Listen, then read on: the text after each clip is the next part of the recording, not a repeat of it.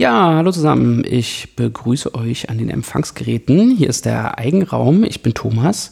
Ich bin Mathematiker und mache euch hier einen kleinen Mathe-Podcast, weil ich denke, dass es nicht genug Mathe-Podcast gibt. Und äh, heute erzähle ich euch eine kleine Geschichte, die beginnt mit der U-Bahn-Karte von London, der sogenannten Tube Map.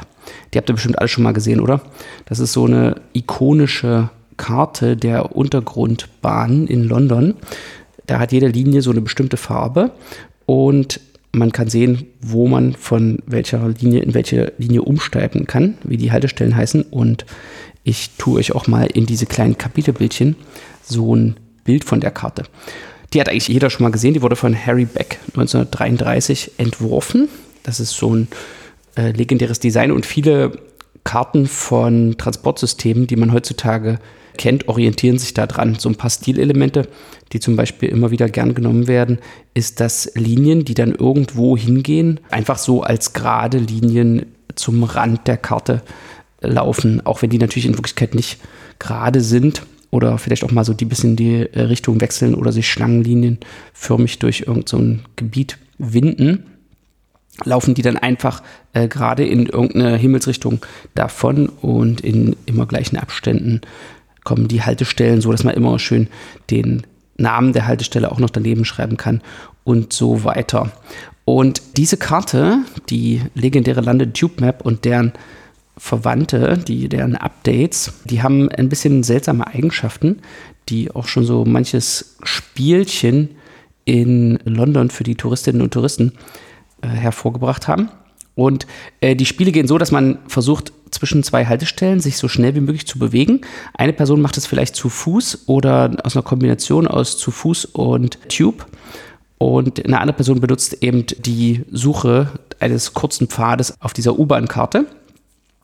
Und da kann man ganz kuriose Überraschungen erleben. Also dann sieht man zwei Stationen, die sind auf der Karte der U-Bahn, auf der Tube Map, vielleicht durch einen Umstieg sogar noch verbunden. Also man fährt eine Station auf der einen Linie, steigt nochmal oben, fährt eine Station auf der anderen Linie, obwohl oben an der Oberfläche die beiden Stationen nur 250 Meter auseinander sind. Also kann man eine 250 Meter Laufstrecke durch 15 Minuten U-Bahn fahren und in irgendwelchen Schlangen stehen ersetzen. Und woran das liegt, ist, dass die U-Bahn-Karte nicht alle Informationen enthält. Zum Beispiel sind die Abstände, die wirklichen Abstände an der Oberfläche zwischen den einzelnen U-Bahn-Stationen nicht abgebildet, nicht maßstabsgerecht abgebildet. Die U-Bahn-Karte enthält nur die Information, wo die Linien laufen, natürlich die Namen der Stationen, wo sich Linien kreuzen, wo Umsteigemöglichkeiten bestehen und dann eben noch einige Informationen. Wo ist Norden? Welche Station ist nördlicher als welche Station? Welche Station ist südlicher? Es enthält also auch einige Ortsinformationen, aber diese Ortsinformationen treten in den Hintergrund und es bleibt nur so eine, wie man sagt, eine topologische Information über, eine Information über die Zusammenhänge zwischen den Orten. Da ist also alles Mögliche wegabstrahiert. Man hat nur noch Verbindungsinformationen. Und damit sind wir auch schon in dem mathematischen Gebiet der Graphentheorie, dass sich eben mit solchen Informationen, abstrahierten Informationen über Verbindungen beschäftigt. Und solche Graphen, um die es in der Graphentheorie geht, die bestehen nur aus sogenannten Ecken und Kanten. Und die Ecken, die sind dabei einfach irgendwelche Punkte, wie zum Beispiel die U-Bahn-Stationen. Und die Kanten sind Verbindungen zwischen zwei Punkten. Und das könnte zum Beispiel so eine Bahnstrecke sein, die von der einen Station direkt zu der anderen Station führt. Und so eine London Tube Map ist jetzt ein sogenannter Graph mit den Ecken, den U-Bahn-Stationen und den Kanten, den direkten Verbindungen. Und so eine Linie, so eine Route, die eine echter Zug dann abfährt auf lang, entlang dieser Karte, würde man dann zum Beispiel einen Weg nennen in diesem Graphen. Ein Weg ist eine Aneinanderreihung von Kanten, so dass zwei aufeinanderfolgende Kanten sich immer an einer Station treffen, weil der Zug natürlich diese Kanten in der passenden Reihenfolge nacheinander abfahren muss, so dass er von einer Station immer zur nächsten fährt. Und das ist ein total flexibles Konzept. Damit kann man alles Mögliche darstellen, was irgendwie mit Paarbeziehungen zu tun hat. So wie eben hier, dass zwischen einem Paar von Stationen eine U-Bahn verkehrt. Dort also so eine Paarbeziehung besteht. Und dieses ganze Weglassen von Entfernungsinformationen oder sonstigem Beiwerk, um was es sich handelt bei den Ecken, um was es sich bei den Kanten handelt, wie lang die Kanten sind, welche Farbe die Kanten haben. Das ist alles Zusatzinformation, die man jetzt noch hinzufügen kann, aber in dem mathematischen Gebiet der Graphentheorie erstmal keine Rolle spielt. Also die einfachste Variante, es gibt nur diese Ecken und Kanten und das ist die Datenstruktur, mit der sich dieses Gebiet beschäftigt. Und das ist so flexibel, dass es natürlich überall auftaucht. Zum Beispiel könnte man aus Landkarten, könnte man Graphen machen. Da macht man aus jedem Land dass man auf seiner Landkarte haben möchte, eine Ecke, also etwas, das verbunden werden soll. Und wenn zwei Länder benachbart sind, dann male ich eine Kante zwischen den Ecken, die zu den beiden Ländern gehören. Und da gibt es das berühmte Vierfarbtheorem. Und das Vierfarbtheorem, das sagt eben aus, wenn man so eine Landkarte hat, dann genügen immer vier Farben, um alle Länder so einzufärben, dass nie zwei benachbarte Länder die gleiche Farbe haben. Und das ist im Prinzip ein Problem aus der Graphentheorie, das nämlich sagt, dass wenn ich so einen Graphen habe, der zu einer Landkarte gehört, einen sogenannten planaren Graphen, dann kann ich die Ecken mit vier verschiedenen Farben einfärben, so dass nie zwei benachbarte Ecken, nie zwei Ecken, zwischen denen eine Kante verläuft, die gleiche Farbe haben. Oder ich könnte als einen Graphen modellieren die Menschen, die sich auf einer Party befinden und mit den Kanten die, die sich mal die Hand gegeben haben. Oder das Straßennetz oder das Internet, also die Kabel zwischen irgendwelchen Computern. Ich könnte in einem Spiel ein Labyrinth damit modellieren. Zum Beispiel jedes Mal, wenn ich eine Entscheidung treffen muss, ob ich links rum oder rechts rum oder geradeaus gehe, mache ich mir so eine Ecke in meinem Graphen und dann sind die Wege entlang der Korridore im Labyrinth die Kanten in meinem Graphen. Man kann diesen Begriff jetzt auch noch erweitern, indem man zum Beispiel noch den Kanten Richtungen gibt oder auch vielleicht da noch Zahlen dran macht, aber das wollen wir erstmal nicht machen. Also wir haben nur dieses abstrakte Konzept. Es gibt keinerlei Axiome. Das ist auch so ein bisschen seltsames mathematisches Gebiet. Wenn man schon mal so ein bisschen in abstrakte Mathematik reingeschnuppert hatte, kennt man ja vielleicht so Begriffe wie eine Gruppe oder so, für die man immer irgendwelche Axiome hat. Ja? Da müssen immer irgendwelche Rechenregeln gelten oder sowas. Aber für Graphen hat man überhaupt keine Axiome. Man hat einfach nur diese Definition. Es ist einfach eine Menge von Ecken und diese Kanten äh, dazwischen. Und die Graphentheorie, die begann mit Euler im 18. Jahrhundert in Königsberg, was heute Kaliningrad heißt. Und äh, dieses Kaliningrad, das hatte damals sieben Brücken in dem Stadtzentrum. Da gabelt sich nämlich ein Fluss. Und äh, genau in der Gabelung liegt noch eine Insel. Also gibt es da vier Landmassen. Eine Nordlandmasse, eine Südlandmasse, eine Ostlandmasse und eben noch diese Insel. Und die sieben Brücken verlaufen irgendwie so, zum Beispiel zwei gehen vom Nordufer zur Insel und eine geht vom Nordufer zum Ostufer und so weiter. Und das ergibt dann irgendwie so eine Konfiguration. Und an jedem der großen Landstücken kommen genau drei Brücken an und an der Insel kommen fünf Brücken an. Und ein Bild davon tue ich euch auch in die Kapitelmarke hier oder ihr könnt es in den Shownotes finden. Und äh, die Frage war jetzt, also da gab es dann so eine Art Wettbewerb, so eine Art Pubcrawl, ob man einen Spaziergang machen kann. Der geht los beim Pub, also erstmal betrinkt man sich ordentlich und dann prahlt man rum, dass man über jede der Brücken genau einmal gehen kann und dann wieder zum Pub zurückkommen kann. Also das war diese Aufgabe. Der Königsberger Spaziergang war, bestand darin, irgendwo loszumarschieren, jede Brücke genau einmal zu passieren und wieder am Anfang zurückzukommen. Und Leonhard Euler bewies 1736 ungefähr oder genau, wie belastbar die Zahl ist, weiß ich jetzt nicht, aber jedenfalls im ersten Hälfte des 18. Jahrhunderts, dass so ein Weg nicht möglich ist. Und das sieht man so an als den Anfang der Graphentheorie, weil er da, um dieses Problem zu lösen, erkannte, dass es auf allerlei Dinge nicht ankommt in diesem Problem. Es kommt nicht darauf an, wo Königsberg liegt. Es kommt auch nicht darauf an, wie Königsberg heißt.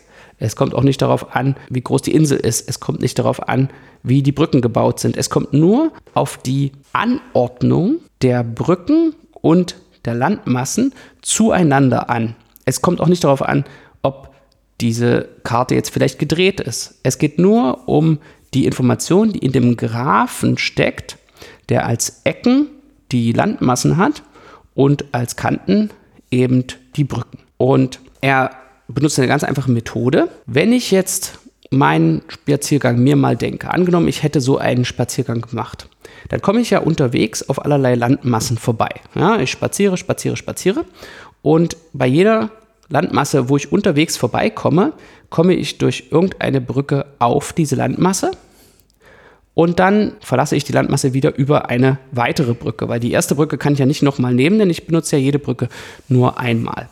Eventuell komme ich im Verlauf meines Spaziergangs bei der gleichen Landmasse nochmal vorbei, aber auch in diesem Fall gilt, dass ich sie über eine Brücke betrete und über eine andere Brücke wieder verlasse, es sei denn, es ist die letzte Landmasse in meinem Spaziergang, zu der ich ankommen will. Und daraus kann ich jetzt direkt ableiten, dass alle Landmassen, die nicht die erste oder die letzte bei meinem Spaziergang sind, eine gerade Anzahl von Brücken besitzen müssen. Und sofort bekomme ich eine sogenannte notwendige Bedingung. Wenn ich meinen Königsberger Spaziergang mache, muss jede Landmasse, die ich in der Mitte, die nicht am Anfang oder am Ende meines Weges liegt, muss genau eine gerade Anzahl von Brücken haben. Und damit ist die ganze Sache in dem wirklichen Königsberg von 1730 schon beendet, denn dort haben wir drei Landstücken mit genau drei Brücken und eins mit fünf. Dort gibt es also überhaupt keine Landmasse, die eine gerade Anzahl an Brücken hat. Insofern äh, sieht man sofort, dass dieser Weg dort nicht möglich ist. Und das wurde sogar noch ausgebaut. Also Euler hat die komplette Lösung vorgeschlagen, die zwei Probleme, die beiden verwandten Probleme löst, nämlich diesen Spaziergang so zu machen, dass man an der gleichen Bar wieder ankommt. Das nennt man einen Eulerschen Kreis oder einfach nur irgendwie durch die Stadt spaziert, sodass man jede Brücke genau einmal benutzt und beide sind unmöglich. Und diese Einsicht Eulers begründete die Graphentheorie. Und das ist auch wissenschaftsgeschichtlich bedeutend, weil die Mathematik sich an dieser Stelle etwas wegentwickelt von einem Postulat von Aristoteles, der nämlich mal postuliert hat, dass die Mathematik die Wissenschaft des Zählens ist, die Wissenschaft der Anzahl und allem, was aus Zahlen entsteht. Und hier haben wir jetzt genau das Weglassen von Zahlen, eben nur die, wie wir jetzt sagen, topologische Information spielt eine Rolle. Die Länge der Brücken und so weiter spielt keine Rolle mehr. Es spielt nur die genaue Anordnung der Brücken eine Rolle. Und das war eben eine große Einsicht, die Euler hier gelang und ist deswegen wissenschaftsgeschichtlich bedeutend und damit der Anfang vielleicht auch des Gebiets der Topologie, dass das noch auf schwierigere geometrische Anordnungen äh, erweitert, dieses Prinzip, dass man metrische Informationen, Abstandsinformationen, genaue Lageinformationen aus der Geometrie entfernt und nur über Information redet, die unter kleinen Verformungen gleich bleibt. Ja, so kann man sich hier bei den Brücken vorstellen, wenn die Landmassen sich etwas verformen würden, wäre das Problem, solange die Brücken intakt bleiben, wäre das Problem immer äh, das gleiche. Und damit entsteht also Graphentheorie als eine mathematische Theorie, die nur diese eine Definition zugrunde liegen hat. Man hat die Ecken und Kanten dazwischen und man fragt sich jetzt vielleicht, was man über so eine einfache Struktur überhaupt beweisen kann. Es gibt ja gar keine Axiome, womit soll man also arbeiten. Und äh, da können wir an der Stelle mal David Hilbert zitieren, der 1900 auf dem Internationalen Kongress der Mathematiker, als er auch die Hilbert-Probleme besprach, in seiner Vorrede sagte, dass es, solange es Probleme gibt in einem mathematischen Gebiet, dieses mathematische Gebiet am Leben ist. Es lebt also von den Problemen und von den Mathematikerinnen, die sich mit diesem Problem beschäftigen und sie lösen und daraus neue Probleme erschaffen. Also schauen wir uns mal vielleicht ein paar klassische Probleme der Graphentheorie an. Das eine haben wir jetzt schon nach Euler benannt. Das ist eigentlich nur die Abstraktion von Eulers Königsberger Spaziergangsproblem auf beliebige Graphen. Also ein Weg in einem Graphen, das ist vielleicht die erste Definition der Graphentheorie, ist so eine Ansammlung von Kanten, so dass die erste Kante und die zweite Kante genau eine Ecke gemeinsam haben und die zweite und die dritte Kante haben eine Ecke gemeinsam, so dass man die Kanten in der Reihenfolge ablaufen kann und dabei immer an einer Ecke von einer Kante auf die nächste Kante wechselt. Also eine ganz natürliche Definition, das, was man sowieso einen Weg nennen würde und was auch in Königsberg auf dem Königsberg-Graphen ein Weg ist. Und ein Eulerweg ist jetzt ein Weg in einem Graphen, der jede Kante genau einmal benutzt. Und ein Kreis in einem Graphen ist ein Weg, der wieder zum Anfang zurückkommt. Und ein Eulerkreis ist dementsprechend natürlich ein Eulerweg, der auch ein Kreis ist. Also ein Spaziergang in Königsberg oder auf irgendeinem Graphen, der jede Kante genau einmal benutzt und wieder zum Anfangspunkt zurückkommt. Und Euler hat dann halt schon im 18. Jahrhundert alle Fragen dazu beantwortet. Und er nutzte dazu, nächste Definition, den Grad einer Ecke. Der Grad einer Ecke ist die Anzahl von Kanten, die dort ankommen bzw abgehen. Und wir hatten ja schon diskutiert, dass es darauf ankommt, ob gerade von Ecken ungerade oder gerade sind. Also hier haben wir jetzt den ungerade und gerade gerade. Und damit es einen Eulerschen Kreis geben kann, muss zum Beispiel jeder Grad in dem Graphen gerade sein, weil man an jedem Landmasse, an jedem, an jeder Ecke, an der man ankommt, auch wieder weggehen muss. Und deswegen muss sie eine gerade Anzahl von Nachbarn haben, wie man sagt. Die Nachbarn sind die anderen Ecken, die über eine Kante mit einer Ecke verbunden sind. Und damit wird dieses Problem als gelöst angesehen. Und das ist auch, denke ich, einsichtig. Also warum ist Eulers Problem mit dieser komischen Charakterisierung mit der Anzahl von Kanten, die eingehen und ausgehen, gelöst? Naja, die eine Sache zu schauen, ob jede Ecke eine gerade Anzahl von Nachbarecken hat oder eine gerade Anzahl von Kanten, die bei ihr ankommen, hat, ist etwas ganz Einfaches. Ja, das kann man durch einfaches Abzählen lösen, während das Aufsuchen dieser Eulerschen Kreise eben ein kombinatorisch schwieriges Problem ist, wo man sich erstmal hinsetzen würde und rumprobieren. Und so hat man ein schwieriges Problem, also eine Suche auf irgendwelchen Wegen in dem Graphen durch ein einfaches Problem, ein einfaches Abzählproblem ersetzt. Und in der Mathematik hat man halt oft dieses Ersetzen von einem schwierigen Problem durch ein anderes schwieriges Problem. Das kann auch schon eine mathematische Einsicht sein. Aber hier ist es noch eine viel bessere Einsicht, dass man ein schwieriges Problem durch ein einfaches Problem ersetzt. Und das würde man dann eine Lösung nennen. Also ein schwieriges Problem durch ein schwieriges Problem zu ersetzen, das nennt man eine Charakterisierung. Ein schwieriges Problem durch ein einfaches Problem zu ersetzen, das nennt man eine Lösung. Also dieses Problem mit den Eulerschen Kreisen ist gelöst. Aber man kann das Problem ganz wenig abändern und äh, schon hat man wieder ein schwieriges Problem. Man könnte zum Beispiel Hamilton-Kreise suchen und da ändert man die Fragestellung. Man will jede Ecke genau einmal besuchen.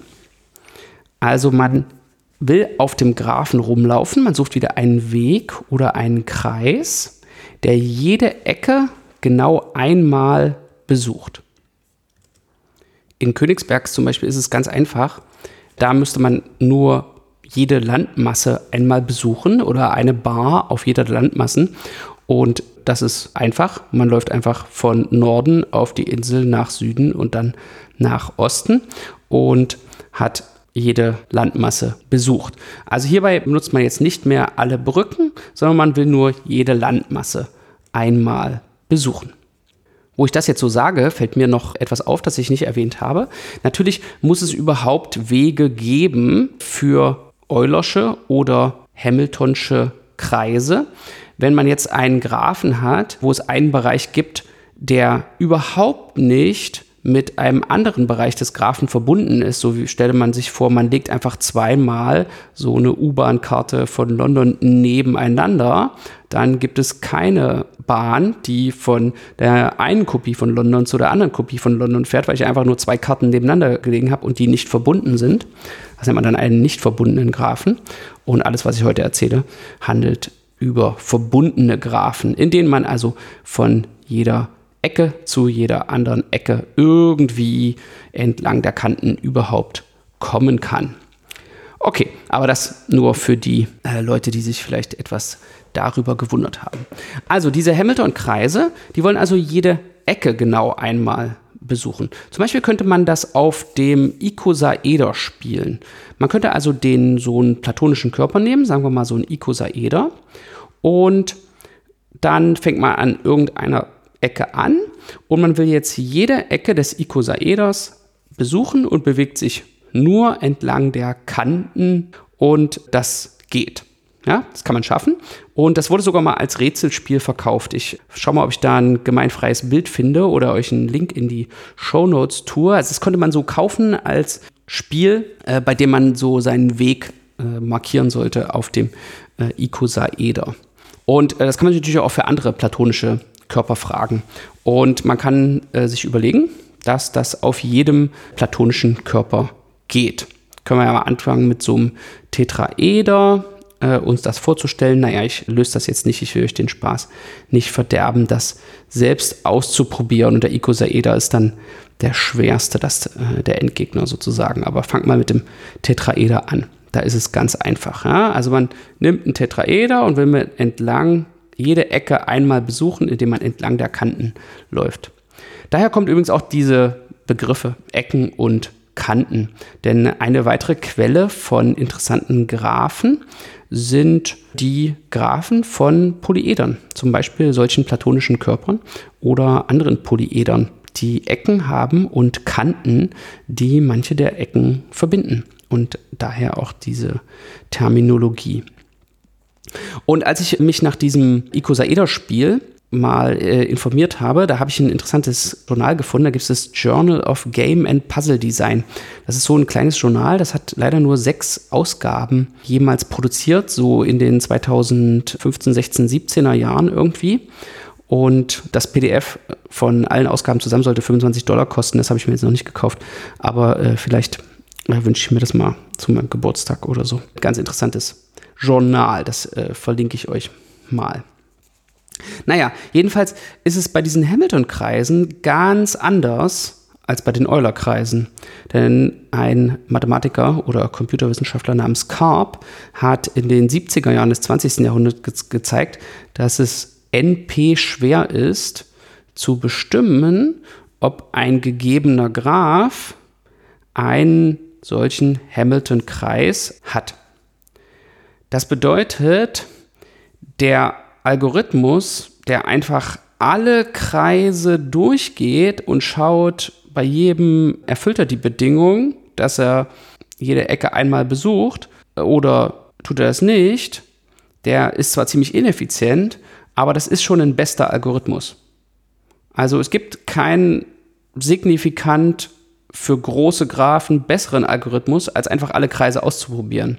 Insbesondere kann es keine einfach zu berechnende Formel geben. Denn wenn es so eine Formel geben würde, naja, zähl hier das ab, zähl das ab, zähl es zusammen und guck, ob es gerade oder ungerade ist, dann wäre das ja ein viel einfacher Algorithmus. Und das ist also schlechte Nachrichten für diese Hamilton-Kreise. Also haben wir jetzt in der Graphentheorie ein begründendes Problem, was ganz einfach ist, was Euler sozusagen, er hat die Graphentheorie erfunden und gleich das äh, begründende Problem gelöst und damit die Graphentheorie begründet. Und wenn wir das Problem leicht abändern, also wie so dual Ecken durch Kanten ersetzen und Kanten durch Ecken, dann kommen wir auf das Problem der Hamiltonschen Kreise, dass NP schwer ist und dass man als Spiel vermarkten kann. Ja, und so ist es. Und das ist die klassische Graphentheorie. Und es gibt viele angewandte Probleme aus der Graphentheorie. Natürlich will man in konkreten Graphen eine beste Route finden, einen kürzesten Weg finden oder vielleicht einen Graphen malen. Und das ist eben das, womit sich die Graphentheorie heutzutage beschäftigt. Und äh, jetzt habe ich hier schon wieder ein ganz schönes Weilchen geredet, deswegen höre ich jetzt mal lieber auf. Aber äh, ich plane noch eine weitere Folge zur Graphentheorie, in der ich mal versuche, so ein bisschen einen Einblick zu geben in modernere Aspekte der Graphentheorie. Also was kann man denn heutzutage machen? Wohin hat sich das entwickelt in den Zeiten seit Euler? Aber dazu muss ich noch ein bisschen arbeiten. Das kommt dann später in diesem Kanal. Also bis dahin, wünsche ich euch eine gute Zeit. Bis bald. Macht's gut.